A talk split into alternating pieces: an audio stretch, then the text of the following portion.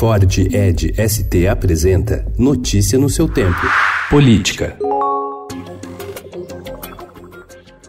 Após experimentar derrotas em série no Congresso, o presidente Jair Bolsonaro reconheceu ontem que seu governo enfrenta problemas na articulação política. Ele atribuiu as dificuldades à inexperiência e admitiu que teve de adotar o modelo que era usado no Palácio do Planalto de Michel Temer.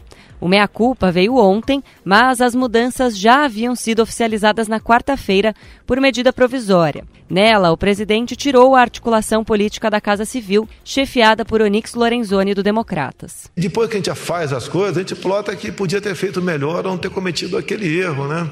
Quando nós montamos aqui, no primeiro momento, isso aqui, inexperiência nossa, tivemos algumas mudanças né, nas, nas funções de cada um que não deu certo.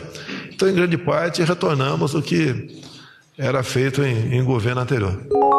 Escolhido pelo presidente Jair Bolsonaro para comandar os Correios, o general Floriano Peixoto afirmou que recebeu a missão de fortalecer a empresa. Em entrevista ao Estado, ele diz que a ideia de privatizá-la ainda está sendo estudada. Para ele, deixar o cargo de ministro da Secretaria-Geral da Presidência para assumir a estatal não representou um rebaixamento.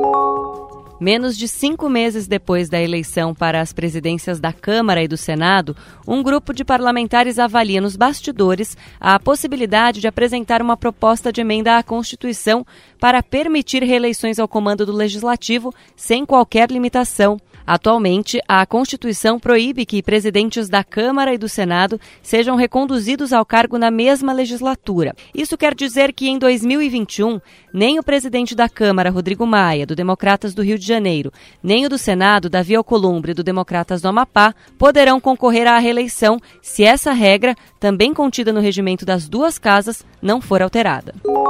A Procuradora-Geral da República, Raquel Dodge, se manifestou contrária ao pedido feito pela defesa do ex-presidente Lula para que a ação penal que o condenou seja anulada. Em parecer enviado ontem ao ministro Edson Fachin, do STF, ela afirmou que não é possível afirmar que o então juiz Sérgio Moro tenha agido com parcialidade no caso. A defesa de Lula havia incluído no habeas corpus, apresentado ao Supremo na semana passada, a transcrição de mensagens que teriam sido trocadas entre o ex-juiz e atual ministro da Justiça, Sérgio Moro, e integrantes da Força Tarefa da Lava Jato, divulgadas pelo site The Intercept Brasil. Notícia no seu tempo. É um oferecimento de Ford Edge ST, o SUV que coloca performance na sua rotina até na hora de você se informar.